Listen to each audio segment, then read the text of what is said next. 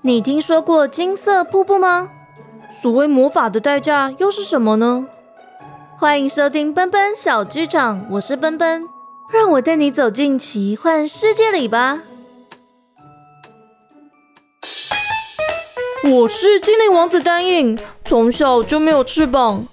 有一天，人类公主渊羽闯进了我的世界，但她现在却被困在人类世界里面。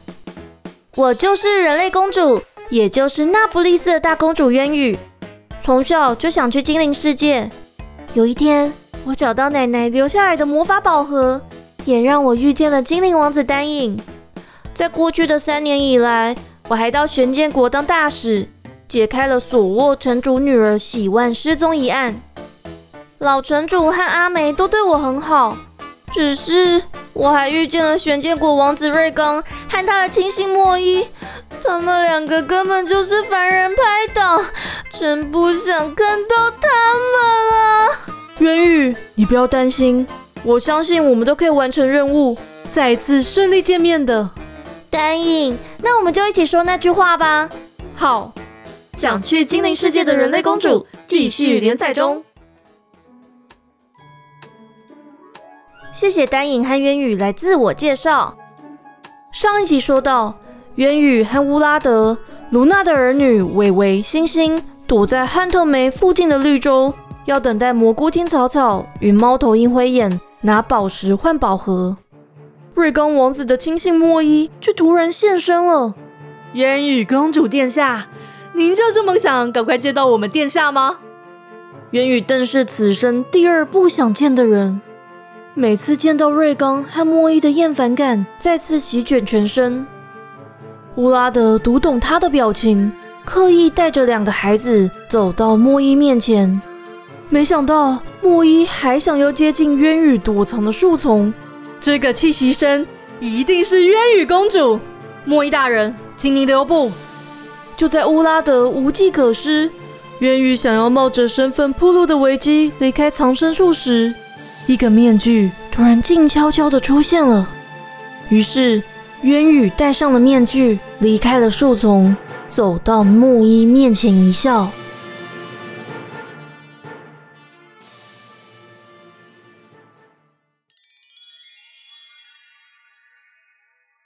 这位先生，您有什么事吗？在场的所有人都呆呆地看着他，他也被自己的声音吓了一跳。这个声音，这种语调，不止出现在他的回忆里，也是奇幻仙子的破碎记忆中最怀念的嗓音之一。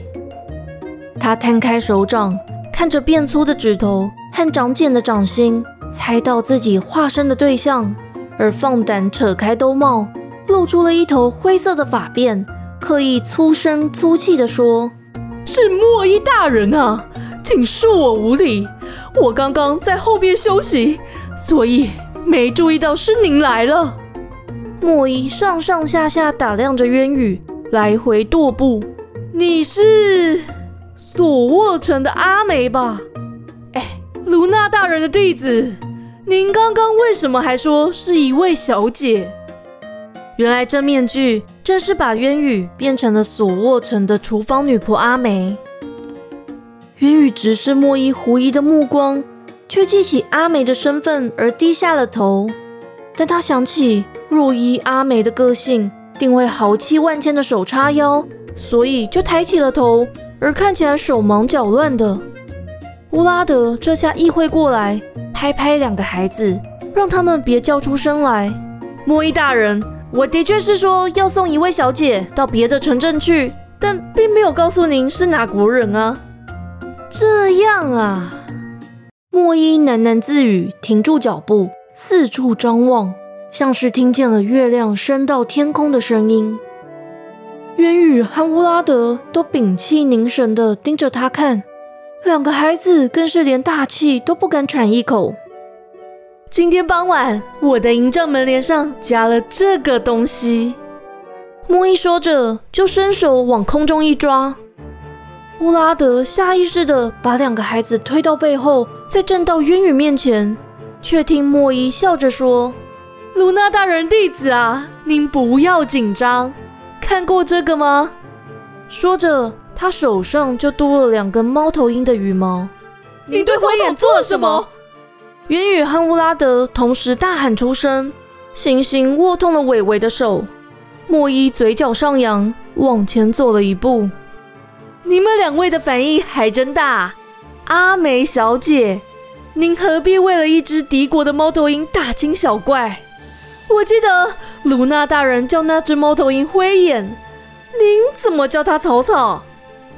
这，这我过去几年常常看到卢娜大人让他来送信啊，我想。这一定是很珍贵的猫头鹰，而且毛这么乱，我都叫它草草。莫伊挑眉，冷冷一笑：“您的气息声和渊羽公主很像，连用词和在意的事情都差不多。”哎，我问你，你为什么要来那不勒斯？中秋节快到了，所以城主大人就请我送月饼过来，区区几块月饼。我们王子殿下会不知道要送来吗？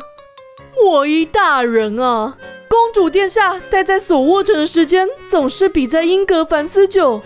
我和城主大人最了解他的喜好，我们王子殿下更了解他。您知道他最喜欢什么食物吗？莫伊难得出现困窘的神情。饼干？那他最喜欢什么口味？哎，这不重要。至少我们王子殿下还送了他一颗蛋白石。蛋白石？哼，我只知道蛋白打发很好吃。阿美，你到底是来送月饼，还是来吵架？哎呀，反正我就是受城主大人托付来的。莫伊大人，您还是请回吧，我们一早还要赶路呢。渊宇说着，就微微作揖，又走回树丛。莫伊却拽住他的斗篷。哎，既然你是受波迪里奥城主所托，为什么不让索沃城的卫兵送你？莫伊大人，我只是个厨娘，卫兵就该留在城里保护老城主。要不是路上碰到这位骑士大人，说什么自己是卢娜大人和渊羽公主殿下的朋友，不然我也不希望别人送我。那你很幸运。现在又遇到我了，不如就跟我一起到营帐，待在自己国家的人身边也好。感谢莫伊大人的好意，我只是个下人，不好跟王子殿下一起行动。既然是我国人，帮王子殿下做点心和餐点，可是会有奖赏的哦。渊羽僵直了身体，他猜想魔法师送来的面具应该没有顺便附赠料理技能。他想到自己为了唤醒奇幻仙子的回忆，的确是在索沃城和阿梅学做菜，但不是直接烫伤了手，就是要用刀切菜，刀锋却老向手指走。阿梅在一旁急得跳脚，卢娜也总是帮忙接过食材来切拼盘。但这样单纯的日子一去不复返，现在前有结界要穿越，旁有莫伊要对付。就深吸一口气，对轻握剑柄的乌拉德晃了两下头，用力甩开莫伊的手。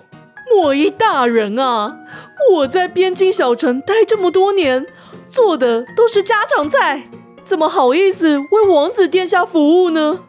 你只要准备一些渊羽公主殿下爱吃的，我们王子殿下自然会开心。啊，那个我啊，早就习惯城主夫人送我的刀具组了，外面的刀怎么用都不习惯。乌拉德接口道，还对渊羽眨眨眼。是真的，我这个边境骑士在路上想吃点家常菜，但阿梅小姐连帮忙切菜也不肯。莫伊听了就说：“阿梅啊，你在索沃城服侍很多年了，架子也越来越像一位公主。”渊羽扯下斗篷，刻意大辣辣的跺地。莫伊大人，我不是公主。乌拉德似笑非笑的看着他，星星在伟伟旁边耳语：“他好厉害哦。”渊宇虽然气势凌人的说话，心脏还是不争气的跳得飞快。但他看到莫伊终于后退了一些，再次来回踱步，不禁暗暗感谢起阿美的大嗓门和老城主的威望。莫伊终于停下脚步，却又举高了两根羽毛。好吧，我就相信你是阿美。但如果想要再看到猫头鹰，还麻烦您们跟我走一趟。渊羽感受到乌拉德压下一声悲叹，想要直接答应，却见乌拉德往前走了一步。莫伊大人，我们都是骑士，这猫头鹰又是我国的信使，所以我愿以决斗来换回猫头鹰。有意思。莫伊拔剑出鞘，白晃晃的剑刃直指乌拉德，鲁纳大人的弟子。让我看看您是青出于蓝，还是有入师门吧。乌拉德双手提剑鞠躬，不看向渊羽和两个孩子，只是轻扬嘴角，不出声的说了一字“逃”。渊羽拖着不熟悉的身躯，抱住两个孩子，伟伟还想挣扎。大人们要打架，我们先去旁边休息。轰隆一声。地平线那头的营帐上方爆出了几道白光，几枚烟火就杂乱无章的炸开了，也吞噬视线所及的天空。马蹄声和叫嚷声四起，莫伊咒骂一声，缓剑入鞘。卢娜大人的弟子，您说您叫乌拉德布雷？乌拉德大人，王子殿下需要我，下次再与您过招。他要对渊羽眨眼。阿美，我现在可是完全记住你了。改天去索沃城，可要招待我们一些家常菜。渊羽行礼，忍住不皱眉。我们索沃城民会恭迎您和王子殿下光临。木伊大笑，松开手，让风带走羽毛，转身往远方奔去。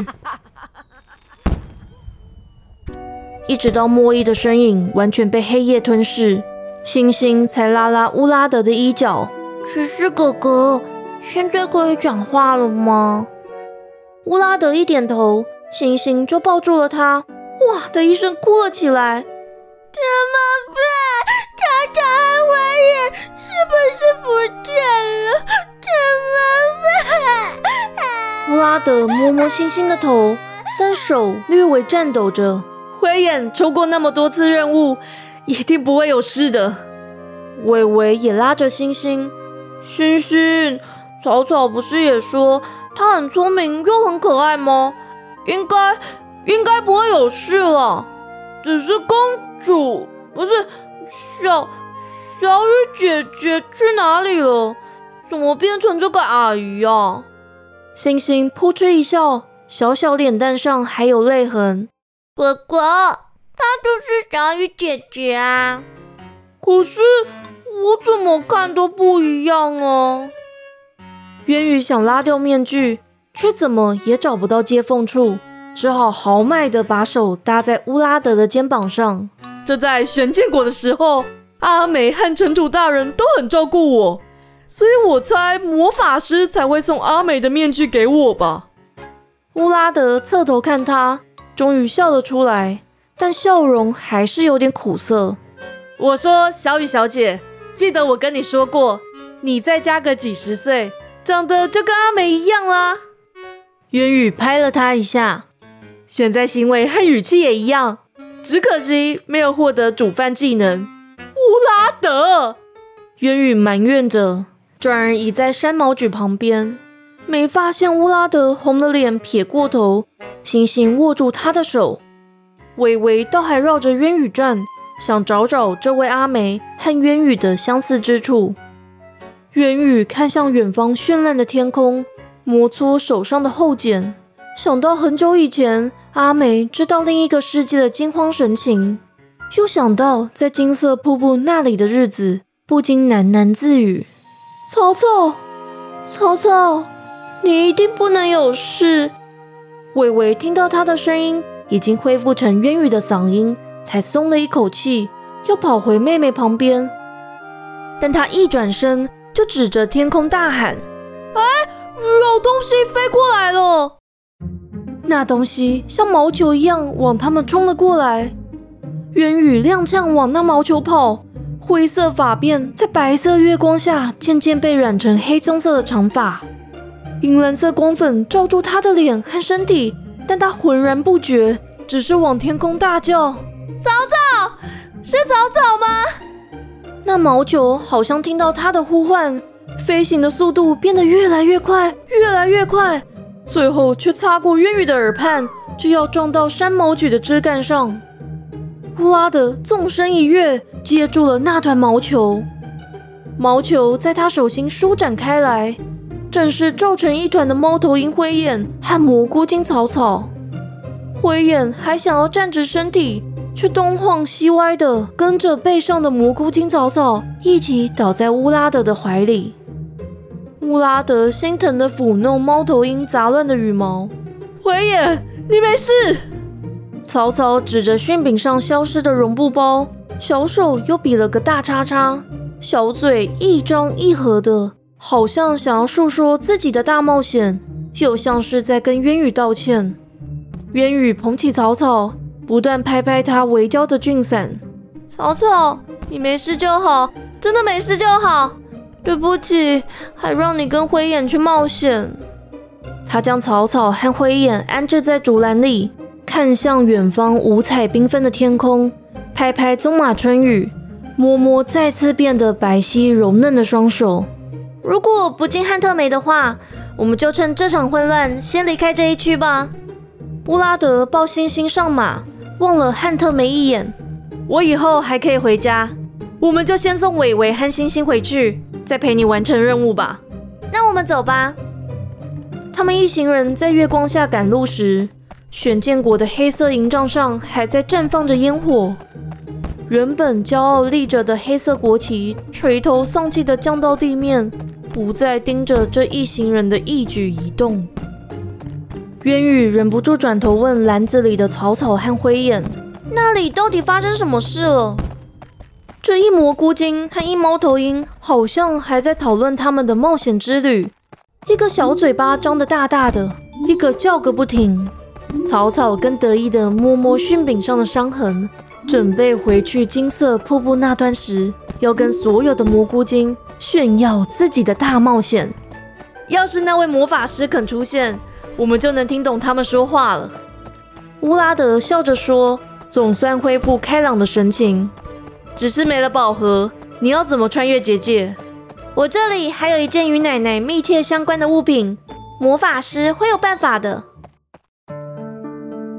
而在金色瀑布另一边的石屋里，魔法师从空中抽出一张皱皱的面具，泡进事先熬好的月光精华里。他举杯敬了敬，慢慢恢复平整外形的面具，喝了一口泛着银蓝色光芒的液体。感谢阿梅小姐又救了渊羽公主一次，喜欢在这里过得很好，请您和波迪里奥城主放心。他又点点空中影像。看着上头黑暗的地道，喃喃念着胡林长老新教的咒语，白光渐渐照亮地道，也照亮里头单独行走的丹影。丹影像是松了一口气，却仍在大喊：“伊图尔，伊图尔，你在哪里？伊图尔！”魔法师往左一滑。影像又闪现地道外的矮人首领雷卡和智多星伊图尔交谈的身影。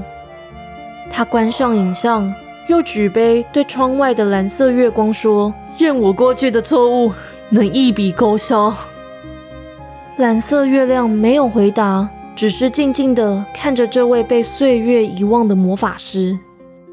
黑色月亮再度一闪而逝。今天的故事就到这里结束喽。想知道后续，请记得订阅奔奔小剧场。如果喜欢故事，也欢迎小额赞助奔奔，或是订阅我的赞助方案。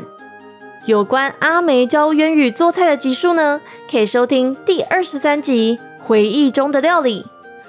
而乌拉德建议渊宇伪装成阿美的集数，可以回头收听第三十三集《不被相信但还是存在的蘑菇森林》。